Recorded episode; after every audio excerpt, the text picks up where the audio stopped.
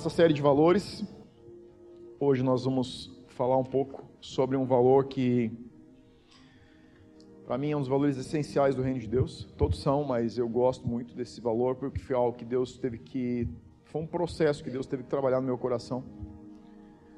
E antes de dizer que valor é esse, hoje é nossa quarta semana, eu te diria que esse valor essencialmente tem um eixo principal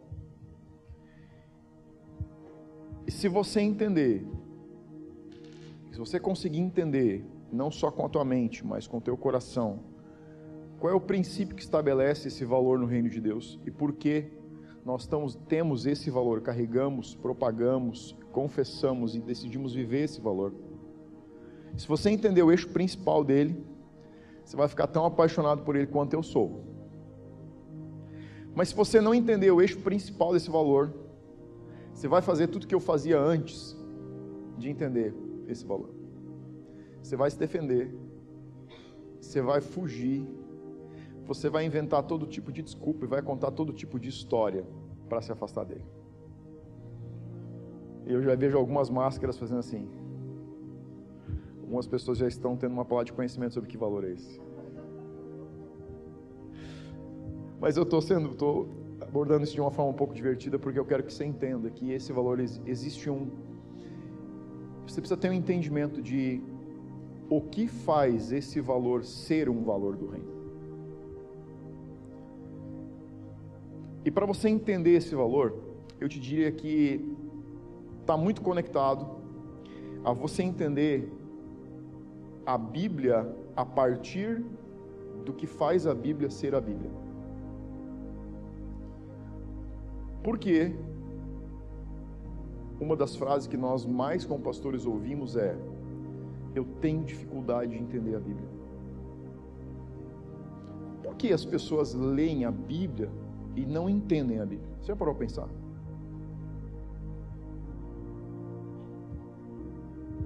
Muito da nossa compreensão, muito da nossa capacidade de entender a Bíblia, não está conectada à escolaridade não está conectado a nível de instrução e cultura, a tua capacidade de ler bem ou ler em versões diferentes, mas principalmente como você lê define o que você vai entender.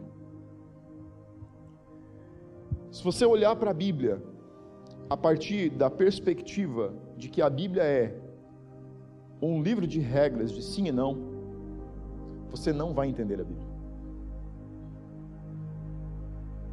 Você não pode entender algo que você mesmo não consegue engajar o teu coração para entender o propósito por que ela existe.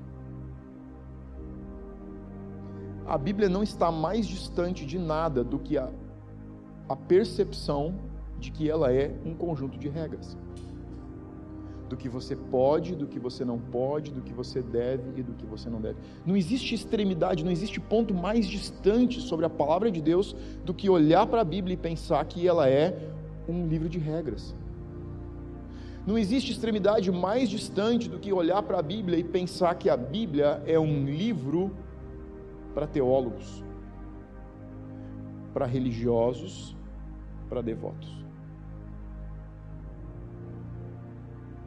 Porque não existe entendimento mais distante sobre o que é a Bíblia. Pastor, mas qual é o pensamento mais próximo do que é a Bíblia? A Bíblia é o maior livro sobre o amor que a humanidade já pôde ter. E se você for pai, se você for mãe, você vai entender isso de uma forma mais rápida. Pense nos conselhos que você já deu ou que você recebeu, principalmente os que você já deu para os seus filhos. Qual é a base fundamental de todo conselho que a gente dá para os filhos? Protegê-los de sofrimento, de decepção, de dor, de tristeza, sim ou não? Talvez eles não entendam, mas como pais é desse lugar que a gente parte, não é? Eu um dia como filho olhava alguns conselhos meus pais e dizia não, cara, isso não pode ser como que isso é bom? Mas hoje, como pai, eu sei que todos os conselhos que eles me deram eram de um lugar de amor. A Bíblia não é um livro de regras. A Bíblia é a declaração de amor de um pai para com seus filhos. Se você lê a Bíblia pensando que ela vai te dizer o que fazer e não fazer, você não vai entender o amor. Mas se você olhar para a Bíblia e tentar entendê-la a partir de um lugar de relacionamento, de um pai que te ama e quer te proteger de decepção, de dor, de tristeza, de fracasso, de dificuldade, você vai começar a olhar para a Bíblia e vai receber o que ela te dá e não apenas o que ela te diz. Faz sentido ou não? Isso. Então, eu quero que você entenda que o valor que a gente vai falar hoje está totalmente conectado ao Espírito que é o Espírito que faz as Escrituras se desfragmentarem para que você as entenda. Entender a Bíblia a partir do amor é a plataforma que faz você entender esse valor. Se você não conseguir compreender que o valor que eu vou ministrar hoje, que eu vou compartilhar com você hoje, tem como eixo principal amor, você nunca vai entender, e você nunca vai amar, e você vai se defender desesperadamente todos os dias da sua vida para não viver algo que você deveria viver com todas as suas forças. Tá bom? Eu quero que você abra primeiro o livro de Lucas 10, 25. E eu quero que você perceba algo aqui. Livro de Lucas, capítulo 10, versículo 25. A gente tem a passagem do bom samaritano. E essa passagem é interessante, porque ela trata exatamente dessa introdução que eu estou te dando, que é a interpretação ou o espírito com o qual você se engaja quando a gente está falando do seu relacionamento com Deus e da palavra de Deus. Lucas capítulo 10, versículo 25, diz assim: E eis que certo homem, intérprete da lei, então, quem é esse homem? É um homem que lê as Escrituras e ele tem um papel na sociedade da época que é transmitir para as pessoas o entendimento do que as Escrituras estão falando. O que, que são as Escrituras nesse tempo? Principalmente o Pentateuco. Gênesis, Êxodo, Levítico, Números, Deuteronômio. As leis dadas por Moisés estão inseridas dentro desses cinco livros. E esses intérpretes da lei ocupavam na época, na sociedade da época, um papel muito importante porque eles diziam para as pessoas que a maioria das pessoas não sabe ler nesse tempo. saber ler é algo de pessoas privilegiadas. Então a sociedade judaica da época tem os intérpretes da lei. E esse intérprete vem a Jesus para questionar Jesus a respeito de algo, e Jesus começa também a fazer perguntas, e a gente segue. Então, ele levantou uma questão com a o objetivo, o intuito de pôr Jesus à prova. Então ele diz para Jesus, versículo 25 ainda: Mestre, o que eu farei para herdar a vida eterna? Então essa é a pergunta desse intérprete. Ela é uma pergunta cilada. Jesus começa a responder, versículo 26. Então Jesus lhe perguntou. Se você observar como Jesus se relacionava com pessoas, ele perguntava. As respostas dele eram perguntas. E ele pergunta para esse mestre da lei: O que está escrito e como você interpreta? Você está percebendo o que eu estou dizendo? Eu estou dizendo que ler a Bíblia, semana passada eu fiz uma afirmação bastante enfática e vou voltar a fazer ela. Ler a Bíblia não vai transformar você. Nunca.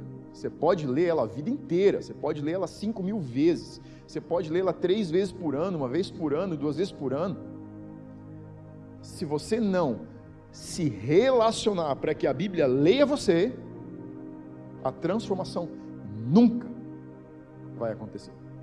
Jesus pergunta esse mestre da lei, a pergunta que ele faz é: o que você lê e como você interpreta o que você está lendo? E a resposta dele é: amarás o Senhor teu Deus de todo o teu coração, de toda a tua alma, de todas as tuas forças, de todo o teu entendimento, e amarás o teu próximo como a ti mesmo. Agora Jesus responde. Porque Jesus queria sondar o coração antes da resposta. E a resposta de Jesus é: Faze isso. Ou seja, faça isso e você vai viver eternamente. Olha só. As pessoas da época se relacionavam com as Escrituras a partir de mandamentos, os dez mandamentos. Essa é a essência de tudo que existe no Antigo Testamento: ordens, comandos e mandamentos. O que esse mestre da lei está interpretando as Escrituras? Amor por Deus e pelas pessoas, como você se ama. Ou seja, esse intérprete da lei fez uma leitura alinhada com a verdade que as Escrituras carregam. Elas são sobre amor.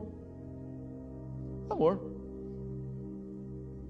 E o valor que a gente vai falar hoje é exatamente sobre amor. Se você quer escrever o valor, o valor de hoje é discipulado. Por quê? tema discipulado, porque o tema ser discipulado, porque o tema ser acompanhado, porque o tema de a ideia de se assentar com alguém para aprender é uma dificuldade. Porque nós não entendemos o eixo principal que escreve o discipulado no modelo bíblico, a verdade bíblica sobre o discipulado. Discipulado não é alguém te dizendo o que fazer e o que não fazer, ou quando fazer, ou quando não fazer. Discipulado é a maior transferência de amor que está nas Escrituras. Assim como a Bíblia é a maior transmissão de amor de um pai com um filho. Por que, que Deus deixa a Bíblia?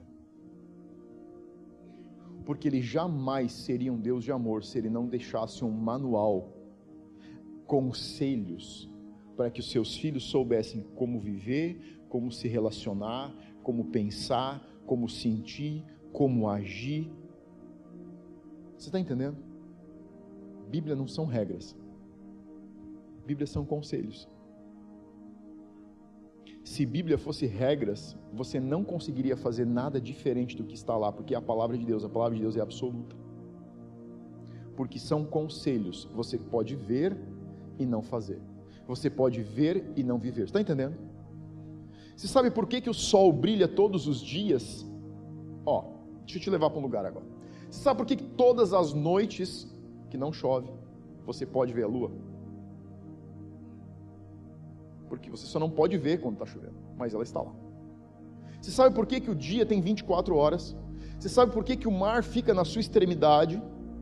Você sabe por que, que os peixes não criam pernas e saem caminhando do mar? Você sabe por que essas coisas acontecem? Porque Deus estabeleceu isso como regras. Você sabe por que, que o sol brilha todo dia? Porque Deus disse: dia e noite. A palavra de Deus é absoluta, mas o amor de Deus não é.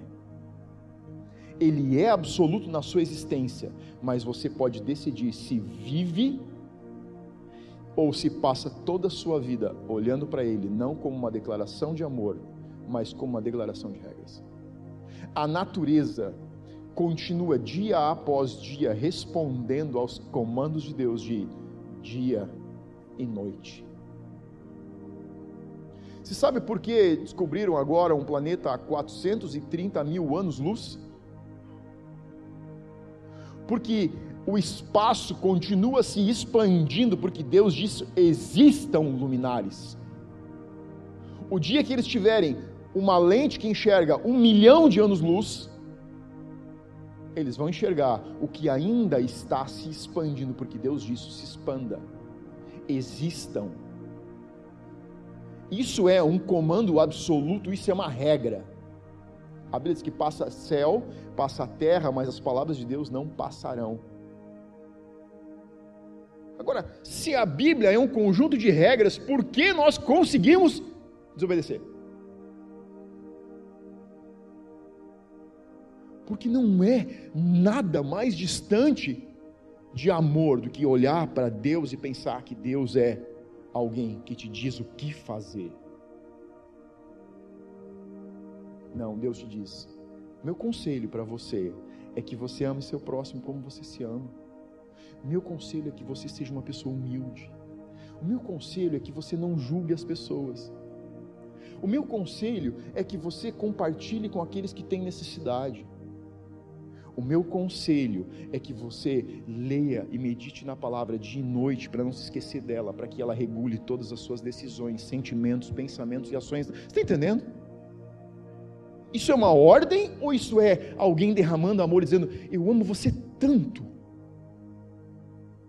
que eu vou enviar o meu filho personificado em carne e vou te deixar a Bíblia, que é a verdade sobre Cristo? A palavra, o verbo que se fez carne, a palavra revelada, é Jesus. Você não carrega uma Bíblia quando você carrega uma Bíblia. Se carrega a vida de Cristo quando você carrega uma Bíblia. Você entende? Por isso não são regras, por isso é uma pessoa. Pastor, mas não tem perna na minha Bíblia. Eu sei que não, não é isso que eu estou dizendo. Eu quero que você entenda o valor de abrir sua Bíblia todos os dias,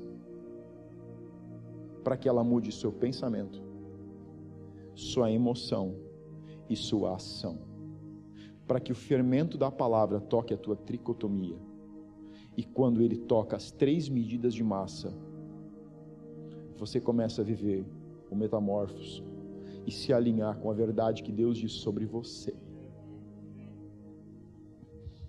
O lugar onde você sofre, o lugar onde você fica depressivo, o lugar onde você se entristece, significa que tem algumas áreas que ainda não levedaram com o fermento de Deus, precisando tocar você. Você entende? Quando o fermento entra, ele muda você, e quando você muda, tudo que você toca vai mudar. Faz sentido ou não? Você entende? Quando esse fermento entra em você, vai mudar seus relacionamentos com a sua família, com seu marido, com sua esposa, com seus filhos, com seus pais, no seu trabalho. Sabe quando você olha para alguém que começa a ir para a igreja e você cutuca alguém e diz assim: Cara, você viu como está diferente essa criatura? Meu Deus do céu. É porque o fermento fez o efeito que o fermento foi criado para fazer. Começou a transformação de Romanos 12, 2 transformai-vos pela renovação da vossa mente. Porque quando o teu pensamento muda, teu sentimento muda. E quando o teu pensamento e o teu sentimento muda, a tua ação com o mundo muda. Vamos lá. Eu quero que você abra em João capítulo 15, versículo 12, nada melhor do que a gente usar a Santa Ceia, a última ceia de Jesus, para falar sobre discipulado. Hoje é um culto, são as cultos ceia. E eu quero que você entenda que a última ceia foi muito mais que apenas uma pequena despedida de Jesus com seus discípulos. Você está feliz de estar aqui? Ah, eu estou. Ah. Meu pior momento é quando eu subo no púlpito, porque eu sei que é o minuto mais distante do próximo domingo. Não porque eu vou pregar. João capítulo 15, versículo 12. A gente vai encontrar o relato de João a respeito da Santa Ceia, do último momento, a última ceia que Jesus tem com os discípulos. Eu quero te fazer perceber algo que João conseguiu perceber nesse momento tão solene que nós lembramos todos os meses. Jesus disse: façam isso quando vocês lembrarem de mim, quando se reunirem e pensarem em mim, tomem a ceia. Então vamos lá. João capítulo 15, versículo 12 diz: O meu mandamento é esse. Então, existem os mandamentos dados por Deus e os mandamentos dados por Cristo. Jesus está dizendo que o meu mandamento, estou deixando um mandamento para vocês, que vos ameis uns aos outros, como eu vos amei. E aí no versículo 13 ele diz: Ninguém tem amor maior do que este, dar a alguém a própria vida em favor dos seus amigos. Você sabe o que é discipulado? Sabe qual a verdade mais real sobre discipulado? Discipulado é compartilhamento de vida.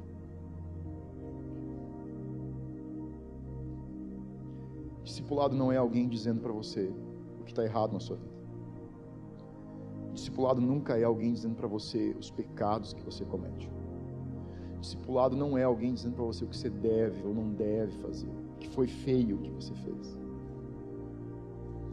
discipulado é alguém dando algo que não pode ser recuperado para você. Discipulado é transmissão de vida de duas formas: sobrenatural e natural.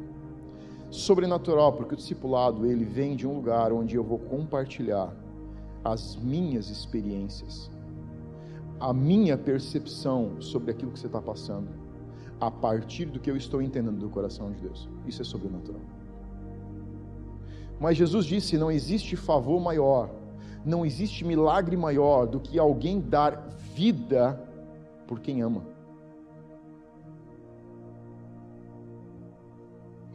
Um amigo meu, não é pastor, ele é um evangelista.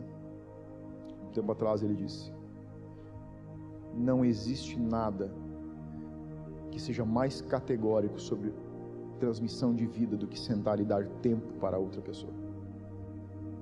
Se você tirar dinheiro do bolso e der para alguém, você pode trabalhar para recuperar. Se você der seu carro, se você der sua roupa, se você der comida, se você der sua casa, se você der o seu sangue por alguém que precisa de uma transfusão de sangue, tudo isso é recuperado, teu corpo produz de novo. Mas se tem algo que você não pode devolver, e se tem algo que eu não posso recuperar quando eu dou para você, é o meu tempo. Ninguém compra tempo, ninguém guarda tempo. A Bíblia diz que os dias do homem estão contados sobre a terra e ele não pode acrescentar um minuto à sua vida. Eu não posso dizer, Deus, é, se podia me aumentar uma hora e meia na minha vida, porque eu dediquei uma hora e meia em cima de uma pessoa derramando vida, compartilhando experiências, aconselhando. Você pode me dar mais 40 minutos de vida, porque eu gastei 40 minutos que eu teria com a minha família, compartilhando o que você falou comigo no meu tempo secreto. Não existe esse essa negociação com Deus.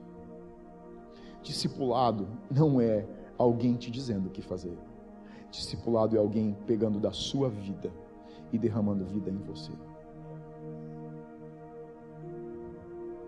Não existe nada maior do que dar a própria vida em favor daqueles que você ama.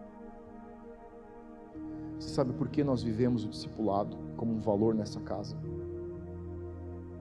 Porque nós queremos ser bíblicos. Porque os mandamentos de Cristo, nós queremos chegar um dia diante de Deus na eternidade.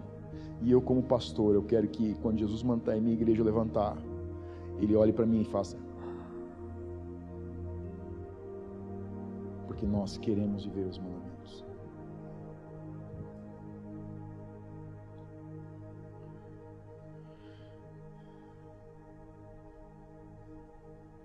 quando Jesus está compartilhando sobre vida. E João começa a entender algo que aconteceu na ceia, que nenhum dos outros discípulos aconteceu, conseguiu perceber. Imagine que você tem uma cerimônia de casamento. Uns dias atrás a gente teve uma cerimônia de casamento. E quando as pessoas saem da cerimônia de casamento, você pergunta, como foi o casamento? Eles te falam sobre a festa, eles te falam sobre a torta, o bolo, eles te falam sobre a cerimônia, eles te falam sobre a troca de alianças, eles te falam sobre a decoração, eles te falam sobre o clima, eles te falam sobre as pessoas que estavam lá. Mas eles não falam sobre os noivos. O que você diria dessa pessoa nesse casamento? Cara, você estava no lugar errado. O que você estava olhando que você não viu os noivos? Quando você começa a ler sobre a ceia, você vai encontrar relatos da ceia em Mateus, em Marcos, em Lucas e em João. Os quatro evangelhos. Mas só João conseguiu perceber algo que acontecia, ou o propósito de por que Jesus tomou a última ceia com os discípulos. Mateus, Marcos e Lucas fazem uma leitura desse último momento, e todos, se você perceber, todos eles estão mais ou menos alinhados na sua percepção. Mas João percebeu algo que nem Mateus, nem Marcos, nem Lucas descrevem.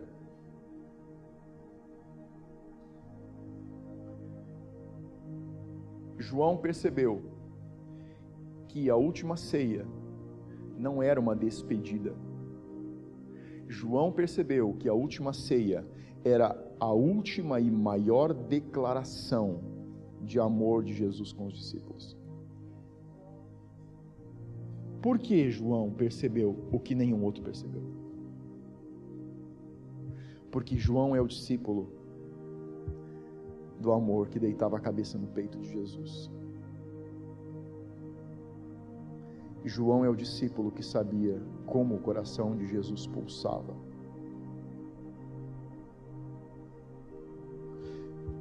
Isso faz você entender por que a revelação do Apocalipse vem pelo apóstolo João. Todas as pessoas que não leem Apocalipse ou não entendem Apocalipse, olham para o Apocalipse e dizem: Meu Deus, os cavaleiros do Apocalipse. Meu Deus, quanta morte. Sabe o que João entendeu do Apocalipse? É a volta do meu amado.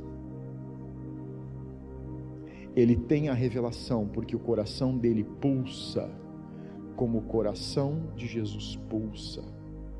E se você ama alguém que está distante de você, você não vai ver o que você tem que gastar ou o que você tem que fazer para ter aquela pessoa de volta. Você vai dar tudo que você tem, porque você ama. João se relaciona com Jesus a partir do amor. Ele entende que o coração de Jesus é uma pulsação de amor sobrenatural e sobre-humano. Então você pode abrir a tua Bíblia agora em João capítulo 13.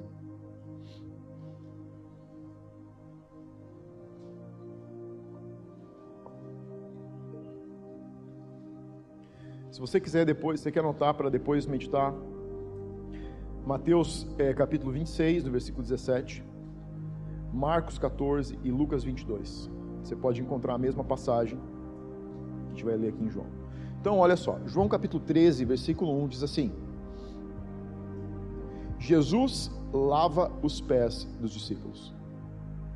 Então, o título que João está dando já é sobre o lava-pés.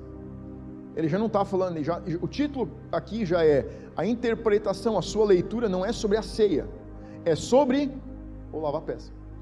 João já está passando por cima do momento solene que a gente vê tão pintado, que a gente vê tão claro na nossa mente Jesus com os discípulos compartilhando pão, ele está compartilhando o vinho, eles estão sentados, ele está se despedindo, mas João está vendo algo a mais que muitas vezes nós não percebemos. Versículo 1 do capítulo 13 diz: Ora, antes da festa da Páscoa, sabendo Jesus que era chegada a sua hora de passar desse mundo para o Pai, tendo amado, então, ó, olha como, como que João está lendo isso aqui tendo amado os seus que estavam no mundo, amou-os até o fim. E aí você tem o versículo 2, que se você não perceber, ele vai destoar e vai desfragmentar a tua compreensão sobre o que João está relatando. Então, vamos ver o versículo 2, depois a gente vai deixar fora. Durante a ceia, tendo já o diabo posto no coração de Judas Iscariotes, filho de Simão, que traz Jesus. Imagina que aqui deveria ter um parênteses. Isso aqui é apenas um relato de um fato. Vamos agora ler do versículo 1 ao versículo 3, pulando o versículo 2, ok? Sabendo Jesus que era chegada a sua hora de passar desse mundo para o Pai, tendo amado os seus que estavam no mundo, amou-os até o fim. Agora você vai ver que o versículo 3 começa com letra minúscula e não com letra maiúscula, é uma continuidade. Então, a partir dessa percepção de Jesus, sabendo este que o Pai tudo confiara em suas mãos e que ele viera de Deus e voltava para Deus, olha a construção que João está fazendo ele está dizendo: Jesus, sabendo que tinha concluído seu ministério, de que o seu tempo tinha se encerrado, de que ele tinha amado os seus até o fim, levantou-se da ceia, tirou a vestimenta de cima e, tomando uma toalha, cingiu-se com ela. Olha só, João está dizendo o seguinte: porque Jesus sabia que estava indo embora. Porque Jesus sabia que estava voltando para o Pai. porque Jesus sabia que havia cumprido seu ministério, porque Jesus sabia que o seu tempo estava concluído, porque Jesus sabia que tinha amado os seus discípulos, as pessoas que ele tinha recebido para cuidar, até o fim do processo, se levantou. Você quer saber a verdade hoje? A ceia foi só a despedida. A cereja é o lava-pés. Sabe a cereja do bolo? Você tem todo o bolo, mas você vê a cereja. É o lava-pés. A ceia foi importante. Jesus disse: Eu estou mudando agora o mandamento da Páscoa, de como o cordeiro, para celebrem com a ceia. Mas ele, por considerar todo o seu ministério, tudo que ele tinha feito, que o Pai havia lhe dado, e que ele havia amado seus discípulos, por, por olhar para tudo isso, ele levanta da ceia, despe as suas vestes, cinge-se com uma toalha e começa a lavar pés. Sabe o que João está dizendo? Até aqui, Jesus vem cumprindo com todos os passos que o Pai havia confirmado no seu coração mas ele está dizendo agora: Jesus se levanta para fazer a última e maior declaração de amor pelos seus discípulos, lavando seus pés. E a pergunta que eu te faço é: isso parece algo ao acaso? Tipo assim, Jesus está jantando com os discípulos e ele vê que não está na hora de subir o um monte ainda, Judas não vai lá com os sacerdotes, então eu preciso enrolar mais um pouco não dá para fazer, eu vou lavar os pés dos discípulos. Na cultura judaica, era comum lavar os pés das pessoas quando eles chegavam na sua casa. Em algumas culturas, é, dizer que alguém é bem-vindo é servir café depois da janta.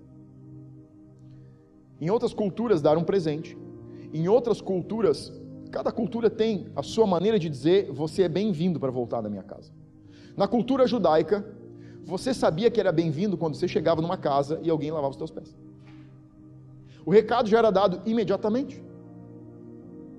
Era normal ter uma bacia com toalha e o anfitrião da casa recebia as pessoas e lavava seus pés, porque pensa, as pessoas andam com sandálias, a região é desértica, é areia, as pessoas caminham, os seus pés ficam sujos.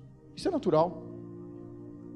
Jesus não está fazendo isso no começo, ele está fazendo no final porque ele está fazendo uma declaração de um amor puro e verdadeiro pelos discípulos.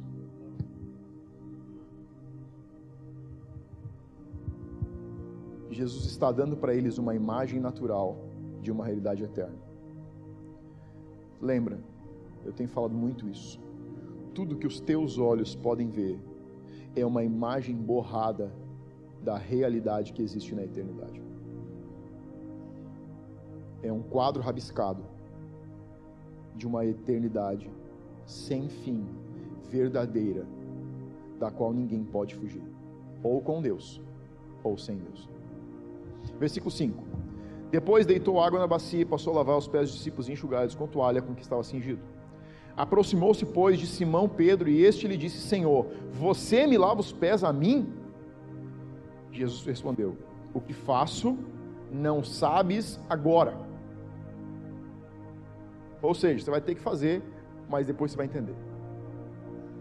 Disse-lhe Pedro: Nunca me lavarás os pés. Respondeu-lhe Jesus: Se eu não te lavar, não tens parte comigo. Então Pedro lhe pediu: Senhor, então não somente os pés, mas também as mãos e a cabeça. Declarou-lhe Jesus: Quem já se banhou. Aqui ele está falando do batismo, que é resultado de uma confissão de fé.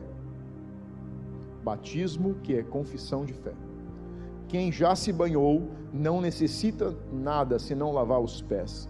Quanto ao mais está limpo, ora, vós estáis limpos, mas não todos, pois ele sabia que o traidor, quem era o traidor? Foi por isso que disse: Nem todos estáis limpos.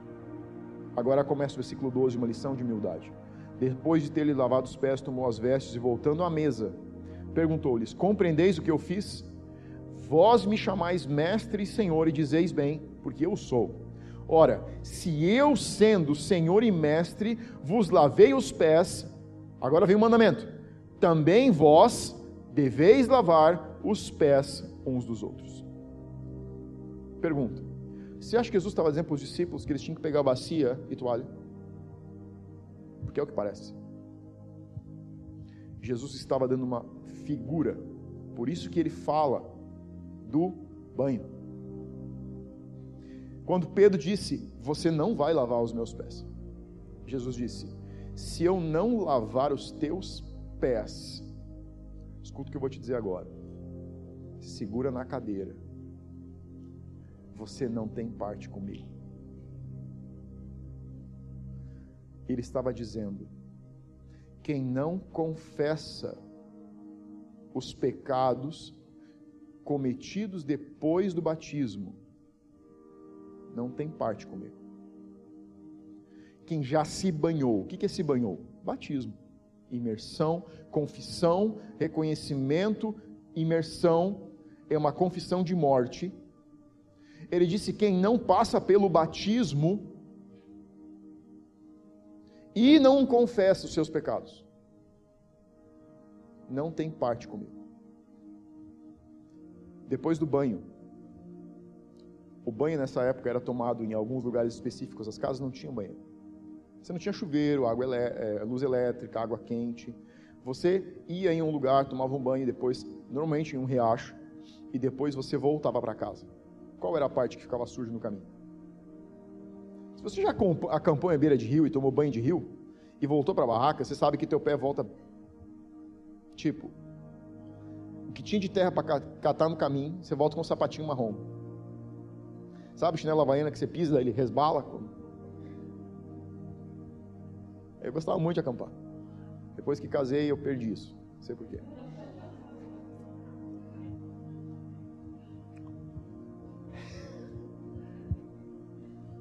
Todos temos os nossos lamentos. É, faz parte.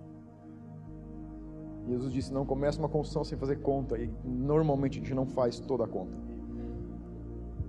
Está comigo ou não? Vê os homens dizendo sim, amém. Sabia que eles iam responder antes. Nem sei onde é que eu estava. Deixa eu tentar voltar agora, é ruim demais. Né? Ah, sim. Então, as pessoas voltavam caminhando para casa e seus pés ficavam sujos. A verdade é que o batismo vai lavar você do teu estado pecaminoso. O batismo, por imersão, por confissão, lava você do estado pecaminoso. Mas você não sai do mundo depois do batismo, voando com asinhas e uma auréola na cabeça com um negocinho por trás você continua no mesmo mundo que você estava antes do batismo.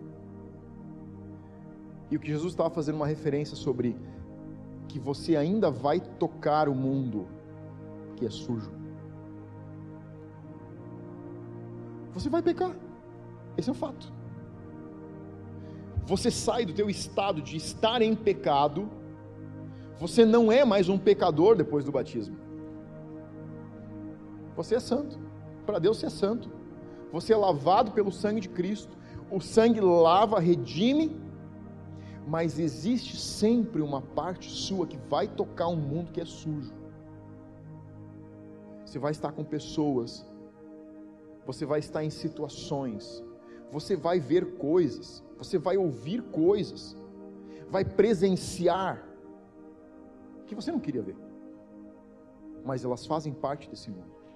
Ele está dizendo o seguinte: o lava-pés é o processo onde você deixa alguém remover de você a sujeira que te alcançou involuntariamente. Existem dois tipos de pecado. Existe o estado pecaminoso do homem, onde ele não confessou Jesus, e existe o estado de santidade que ainda comete pecados involuntários. Eles não são planejados, eles não são desejados, eles não são raiz de iniquidade, mas eles são ocorrências naturais. Das quais nós precisamos e devemos nos lavar. Agora, por que você não pode se lavar? Pastor, se eu tomar banho no rio e chegar na barraca, eu lavo os meus pés. No mundo natural isso é possível, mas no mundo espiritual isso não é possível. Você não pode redimir um nível de autoridade ao qual você se submeteu. para ser lavado os pés, você precisa de alguém que está em um nível de santidade, que está em um nível de santificação, que está em um nível de autoridade, batalha espiritual, do qual ele tem a autoridade para rasgar a carta que é apresentada contra você. Isso implica em procurar uma autoridade espiritual para a confissão. Entendeu? Fica fácil de entender assim? Ou seja, o pecado que eu cometo é o servo que eu me torno daquela situação. É uma decisão voluntária de ser escravizado.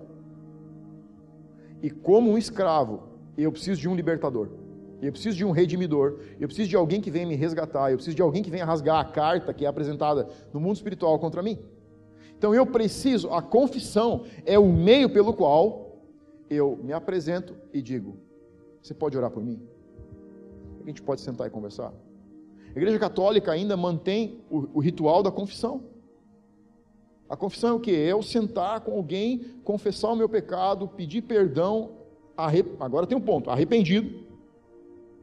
Porque não é a confissão que me lava, é o arrependimento que disponibiliza a limpeza.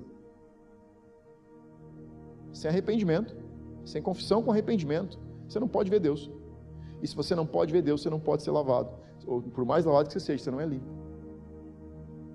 Por que, que a confissão, por que, que o batismo é um resultado do entendimento e da compreensão?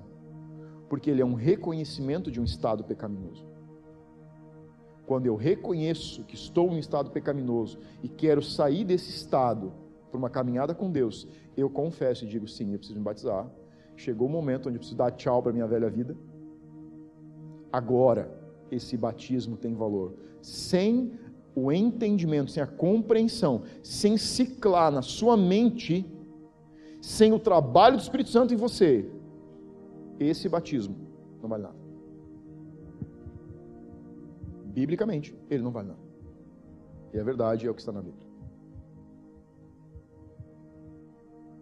Número 2. Discipulado é um ato de mais puro amor verdadeiro. Ponto 1 um foi: discipulado é vida. Discipulado é um ato de mais puro amor verdadeiro. Então, o que é o discipulado? Discipulado é um período, é um tempo no qual você se submete a uma caminhada com alguém para ser ensinado. Discipulado envolve uma aliança de aprendizado. E isso é uma utopia para muita gente. Tem gente que vai para o discipulado para ensinar. Não, não, não, não, não pense que é assim não. Não, não. Não, eu não acho que é assim não. Isso não é discipulado. O discipulado é alguém que se assenta para receber instrução. Discipulado envolve humildade. Você imagina? Alguns de vocês são professores, imagina que você está na tua aula de matemática e você ensina que um mais um é dois e um aluno levanta a mão e diz assim, não, não, não, professor, eu discordo, é oito. A matemática muda porque ele discorda? Não. Ainda vai ser dois. Discipulado é um ato de humildade onde você decide se submeter com alguém que seja inspiração e que você olhe e diga: essa pessoa tem algo que eu posso aprender, ele carrega algo que eu quero aprender, ele tem algo que me inspira e eu quero não ser uma cópia dele, eu quero me alimentar do que ele tem por causa da fonte onde ele busca, porque eu quero crescer em aprendizado e conhecimento de Deus. É discipulado. Discipulado não são regras, mas é ensino. Regras e ensino são coisas diferentes. A regra não, não engaja a tua maturidade no processo. O ensino, sim. A regra é você dizer para o teu filho: você não vai mentir. Ele não vai deixar de mentir, ou ele não vai evitar a mentira porque você proibiu. Mas se você disser o que a mentira provoca na vida de uma pessoa, quais são as consequências de mentir, se você mostrar para ele o caminho que os mentirosos começam e o que eles se tornam no, no trajeto da vida, ele vai começar a olhar e dizer: Eu não quero mentir. Não é porque eu não posso, é porque eu não quero. Eu sei o que acontece com os mentirosos, eu sei que eles são filhos do pai da mentira. Você está entendendo? Existe uma construção de engajamento com o entendimento do indivíduo. Discipulado precisa engajar o teu desenvolvimento, a tua maturidade, senão não é discipulado. João entendia que discipulado e amor são a mesma coisa. Ele percebia o que Jesus estava fazendo durante o ato do lava-pés. Olha o versículo 13, capítulo 13, versículo 1 de novo. Quero mostrar uma palavra para você. Capítulo 13 de João, versículo 1 diz assim: Antes da festa da Páscoa, sabendo Jesus que era chegada a sua hora de passar desse mundo para o Pai, tendo amado os seus que estavam no mundo, amou-os até o fim. O fim aqui não é o momento. O fim aqui é telos, é processo completo. Telos é a palavra de origem para teleios, que é completo. Fim aqui não era com relação ao momento que eles estavam vivendo. O fim aqui não era o fim do ministério de Jesus, era o fim de, do processo na vida dos discípulos. Sabe por que Jesus está lavando os pés deles? Porque ele está honrando ele está dizendo: agora eu terminei o telos de vocês. Vocês estão prontos para dar continuidade ao que eu fiz até agora, inspirando vocês. Você está entendendo? O discipulado é uma caminhada que precisa engajar o teu crescimento, teu amadurecimento, o teu entendimento, a tua compreensão, amadurecimento espiritual, amadurecimento emocional e amadurecimento de pensamento. Por isso que eu disse que discipulado olhado como uma regra de alguém te dizer o que é certo e errado, ou o que fazer e não fazer, não pode ser mais distante do discipulado, porque ele não é um processo. O que Jesus está fazendo aqui é a formatura dos discípulos. Sabe por que ele está lavando os pés deles? Ele está reconhecendo e está dizendo: agora vocês estão telos, vocês estão completos, vocês estão prontos no processo. A palavra telo significa o fim de um processo, mas não o fim de um tempo. Jesus está telos com os seus discípulos, porque o tempo não foi concluído, mas o processo está concluído. Que processo? O seu processo ministerial na terra está encerrado. Agora chega o momento onde os discípulos vão assumir o papel do mestre. A Bíblia diz que um discípulo nunca é maior que seu mestre. Sabe por quê?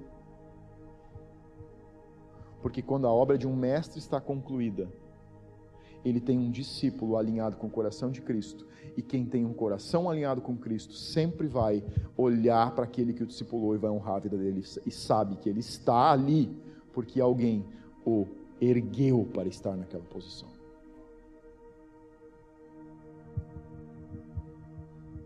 Sabe por que eu estou aqui hoje?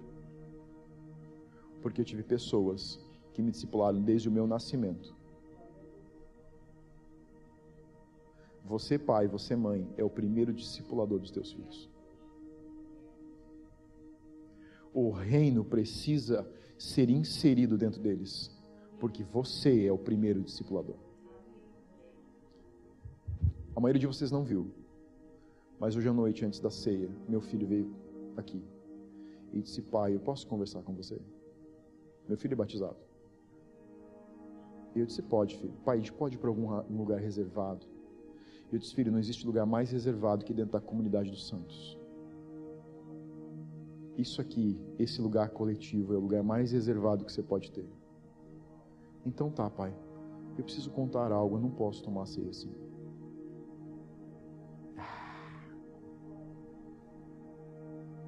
Ele disse: Pai, você ora comigo por isso, isso, isso, isso. Sabe o que foi isso? Confissão de pecado.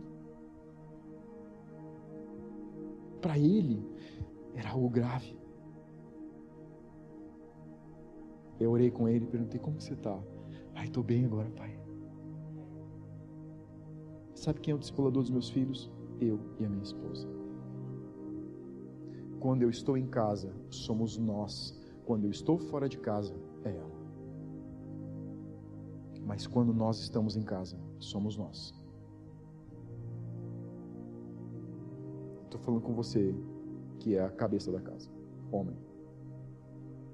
Quando você está em casa, os teus filhos têm que fazer assim. Não porque você tem uma batuta na mão, mas porque eles reconhecem uma autoridade que está em você, porque você ocupa o teu lugar. A autoridade não é uma carteirada que você dá, é uma unção que você carrega. E quando a unção está em você, teus filhos vão fazer assim. Porque isso está no espírito. Isso não é uma mensagem que você fala, é algo que você carrega. E quando você não está, eles vão olhar para tua esposa e vão dizer: está aqui a referência. Você, pai, você, mãe, é o primeiro discipulador dos teus filhos. Eles aprendem submissão, honra, educação, reconhecem a autoridade. Eles vão reconhecer Deus pela autoridade que você representa na vida deles. Você sabe por que, que Deus deu pai e mãe? Para que filhos aprendam, conheçam e entendam o princípio de autoridade, o princípio de paternidade. Por isso você é pai, por isso você é mãe. Você é a primeira mensagem do mundo natural sobre uma paternidade que é espiritual.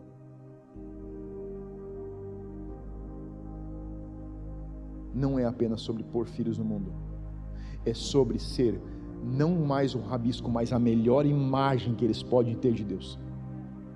De autoridade, de verdade, de amor, de sinceridade, de integridade. Vai ser perfeito? Não, não vai ser. Não foi feito para ser perfeito. Porque eles vão ter que tomar uma decisão de se relacionar com Deus que é perfeito, a partir de um pai e uma mãe imperfeitos. Mas eles vão olhar e vão saber que você deu o seu melhor. E você vai olhar e vai dizer: você vai resolver os seus fragmentos, as suas fissuras em Deus mas eu sei que eu dei o meu melhor. A imagem que eu te dei, ela não é borrada.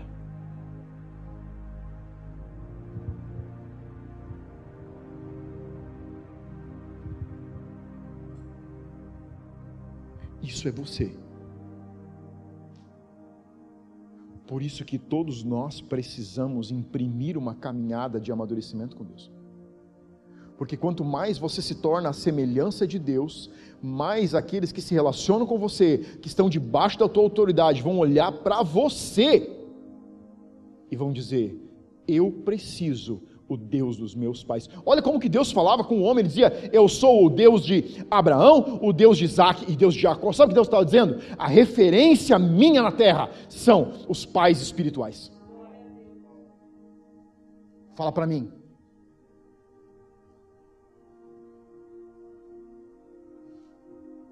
É assim que Deus vê a paternidade.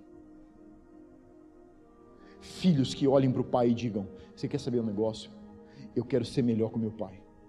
Não porque ele foi ruim, mas ele instiga a minha fome por Deus.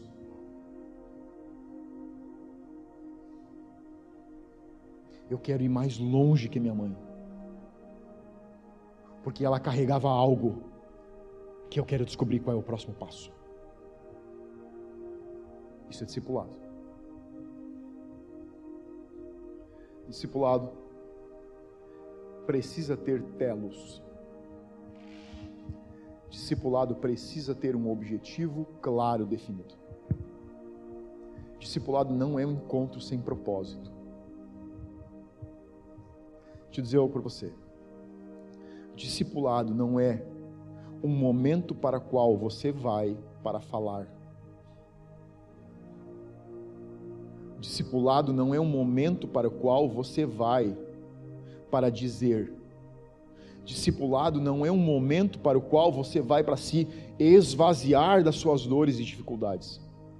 Também envolve esse processo. Mas Jesus deixou claro, ele disse: "Porque ele amou os discípulos até os discípulos até eles estarem telos com o processo completo. Ele levantou da mesa e foi lavar seus pés. Sabe o que é discipulado? Discipulado é um tempo que você se assenta, mas ele tem um alvo, um, um propósito onde ele vai te lançar. Discipulado está conectado ao teu propósito. e não a tua situação. Discipulado está conectado ao teu propósito e não à tua situação. Discipulado não é aconselhamento. Discipulado não é um tempo onde alguém vai ouvir a situação difícil que você está passando. Discipulado não é um tempo de um apoio psicológico no momento de dor. Discipulado é tudo isso. Quando estou dizendo não é, eu estou dizendo que não é apenas isso. Eu estou dizendo que tudo isso envolve um processo de discipulado, mas existe um propósito preparar você para que você possa ser a referência na vida de alguém. Jesus discipulou esses doze homens, porque ele sabia que um tempo dele se concluiria e ele precisava uma sequência de autoridade para o reino. É isso que os discípulos estão recebendo a sua graduação. Ele está dizendo: hoje o processo está concluído, mas o tempo não está concluído. Está comigo ainda? Nos tornamos discípulos para e não por quê. Você sabe qual é a ideia da época de discipulado? Os principais rabinos, os principais mestres da lei, quando o menino fazia 12 anos, ele fazia uma citação, ele entrava num nível de maturidade, e de acordo com algumas perguntas que eram feitas, dos sábios, dos rabinos mais inteligentes, mais influentes da época, eles começavam a fazer perguntas para uma classe de garotos. E o rabino que era mais proeminente, que era mais sábio, que era mais reconhecido e honrado, escolhia os meninos mais inteligentes, porque eles eram inteligentes. Porque eles conheciam as escrituras e era uma honra ser chamado para ser talmidim de um mestre da lei. Então, o rabino ou mestre da lei se assentava, lançava perguntas e por que eles eram reconhecidos, eram chamados. Jesus vem quebrar toda a ideia sobre discipulado quando ele chama doze homens que foram refugados pelos mestres da lei. Se você não era chamado nesse dia, você voltava para a tua família Final da tarde, quando você começava a chegar em casa, teu pai ia simplesmente virar as costas para você e vai dizer: Você não foi chamado, né? Não, não foi chamado. Você não é bom o suficiente. Vamos pescar. Vamos cuidar de ovelhas. Vamos trabalhar no campo. Jesus não escolheu pessoas porque eram melhores. Ele escolheu esses homens para prepará-los para aquilo que era o seu propósito.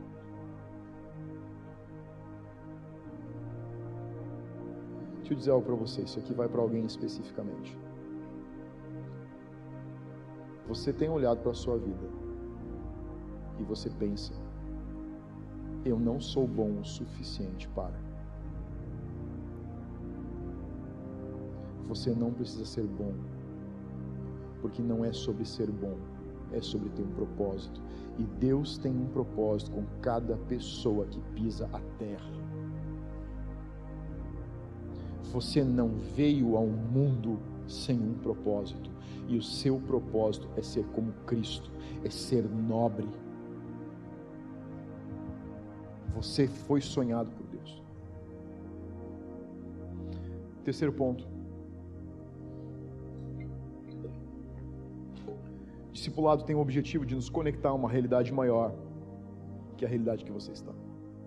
Olha o versículo 6. Aproximou-se, pois, Simão Pedro, e esse lhe disse: Então Pedro está no momento do lavar pés, e ele disse para Jesus: Você quer lavar os meus pés? E Jesus respondeu: O que eu faço agora, versículo 7, você vai compreender depois.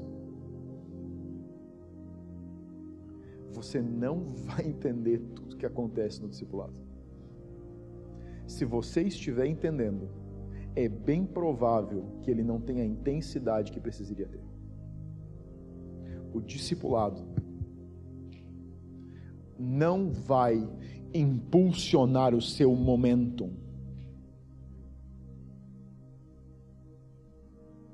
O discipulado não vai impulsionar sua vida financeira. O discipulado não vai impulsionar você como um indivíduo O discipulado não tem o objetivo de dar impulso. Ele não é coaching. Ele não é mentoreamento. O mentoreamento é um tempo que você se assenta com alguém que você considera um mentor e você diz para ele: Olha, eu tenho um objetivo, eu tenho um plano de chegar em tal lugar, eu tenho um objetivo de fazer isso. Você pode me mentorear nesse processo? Isso é mentoreamento. No discipulado, você não tem objetivo. No discipulado, alguém tem um objetivo com você. Pastor, mas sabe, o meu discipulado não, é assim, não está legal, é, é, eu não estou vendo as coisas se des, des, des, deslancharem. Não, não é sobre o que você vê deslanchar, é sobre um alinhamento na sua vida para aquilo que Deus tem para você. Não, eu, eu não estou sendo discipulado porque assim, eu não tenho uma, uma meta no momento. Discipulado não é meta. Os discípulos nem entendiam. Jesus disse: O que eu estou fazendo agora, você vai entender depois. Discipulado é paternidade. E eu vou te dizer uma frase que você vai entender bem. O que eu estou mandando você fazer agora, não, mas não estou entendendo, não interessa se você entende, você vai fazer porque eu estou mandando. Quem já ouviu isso? Você sabe quando teu pai e tua mãe disseram para você? Não, não, não, pai, eu não entendo que você tá, por que você está me mandando fazer isso. Não, não, não tem problema. Um dia você vai entender. Ó, outra frase era: quando você tiver filhos, você vai? Quem, quem ouviu isso? Quem está comigo? Eu ouvi isso algumas vezes. Não, não, não, não. Você vai ter filho, você vai entender o que eu estou te dizendo, que eu estou fazendo você fazer. E quem hoje é pai entende? É, tem bastante gente comigo. Discipulado precisa de paternidade. Discipulado sem paternidade, discipulado sem filiação, vai te dar o que você quer e você vai embora. Filhos não deixam a casa. Por mais que eles saiam, de, saiam debaixo do telhado, eles sempre vão honrar e vão dizer: Eu carrego aquele sobrenome, ele é meu pai. Eu estou aqui porque alguém investiu na minha vida. Fulano investiu em mim. Eu sou o que eu sou hoje porque alguém depositou confiança em mim. Isso é filiação. A filiação vai manter corações conectados quando verdades vão te ferir. Eu vou repetir para você entender o que eu estou dizendo, porque você não vai entender. Depois você vai entender. o verdadeiro discipulado vai te machucar, mas só a filiação vai te manter conectado.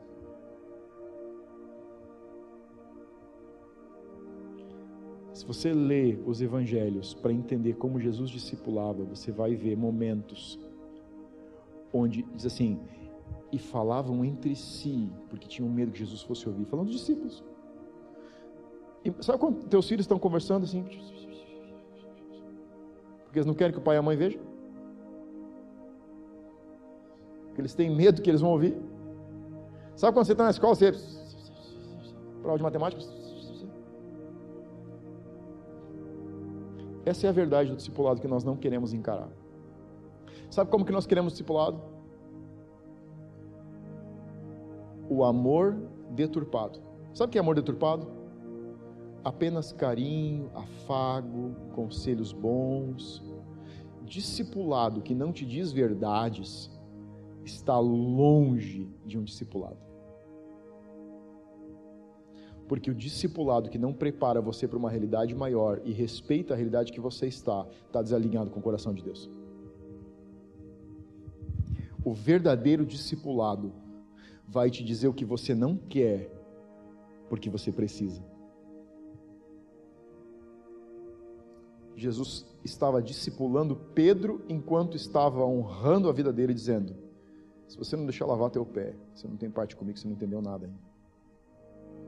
Imagina que eles estão na última ceia. Se coloca no lugar de Jesus. E Pedro está olhando para ele dizendo: Não, não, não, não, meu pezinho não, está muito sujo. O que, que é isso? Para com isso, deixa disso. No último momento, Jesus está nos últimos minutos de vida com eles. E ele precisa confrontar Pedro, dizendo o seguinte: Ou eu lavo os teus pés, ou você está fora. Ah, não, é, é, eu quero trocar discipulador, sabe? É, a minha discipuladora é muito dura comigo. Se você está trocando, é porque ela não é dura o suficiente. Porque se fosse, você já não estava trocando mais. Não, não, não, não. Eu, eu, eu não gosto de ver aquele pastor porque é duro demais. Aguenta. A realidade do Evangelho é amor, mas ele não é libertino. Não é e nunca foi. Ele é amor verdadeiro. Porque quem ama, cuida. Quem ama, se entrega. Quem ama, preserva. A Bíblia diz que o verdadeiro amor lança fora o medo. Amor de verdade em qualquer relacionamento respeita. Você não vai querer ficar em relacionamentos que não que desonrem a você. E confronto de discipulado não é desonra, é amor o suficiente, porque está enxergando em você uma realidade que você mesmo não vê, e ele precisa às vezes extrair de você algo e te mostrar, dizer: sabe por que eu tô, não aceito você fazer isso? Porque você não é assim. Não, você não vai fugir do processo. Sabe por que você não vai fugir do processo? Porque eu te amo e eu vejo você no final desse processo. Aguenta. Aguenta. Fica no processo. E um dia esse tempo de processo vai se concluir.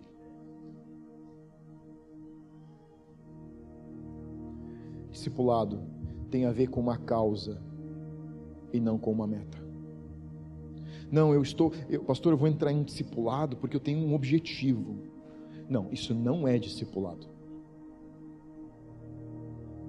Objetivo não te põe em processo, causa te põe em processo. A causa e o comprometimento com o reino põe você no processo. Você está comigo ainda?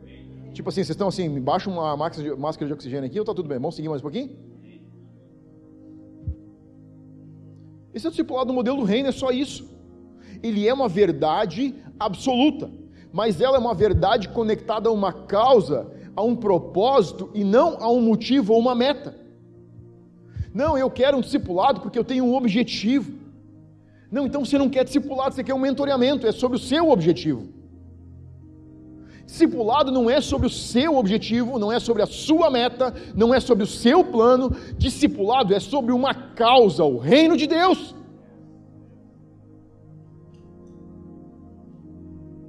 Dá para dizer um amém? Amém. Discipulado é sobre uma causa, amém?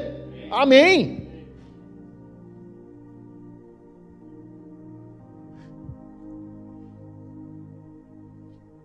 Se você não consegue ver o seu chamado deslanchar, se você não consegue ver o seu propósito despontar, olhe para trás e você vai ver os processos que você rompeu.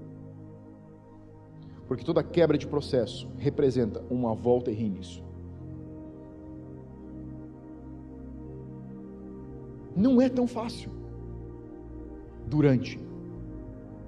Enquanto a gente está no processo, ele é doloroso. Quem já está em processo com a gente três anos e meio aqui concorda comigo, não concorda? É. Mas você que já está mais tempo aqui pode dizer que é bom? Amém. Porque você enxerga realidades diferentes e chega um ponto que você não consegue mais viver sem. Porque você olha e você entrou em uma caminhada e as coisas estão mudando, e você está mudando, e as situações estão mudando, e as pessoas estão mudando, porque você está mudando.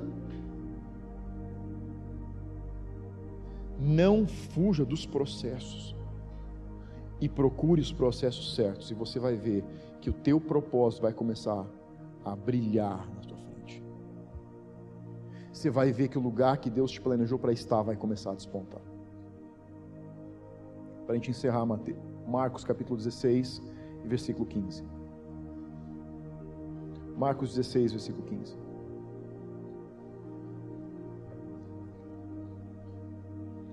e disse-lhes: Marcos 16,15: E disse-lhes: Ide por todo o mundo e pregai o evangelho a toda criatura. Quem crê e for batizado será salvo, quem, porém, não crê será condenado. O discipulado conecta você a quatro realidades diferentes: a realidade do reino, a realidade da eternidade, a realidade do batismo e a realidade da salvação. O discipulado conecta você a quatro realidades: do reino, da eternidade, do batismo e da salvação. Ele é sobre uma causa, ele é sobre um reino, ele não é sobre um objetivo, não é sobre uma meta.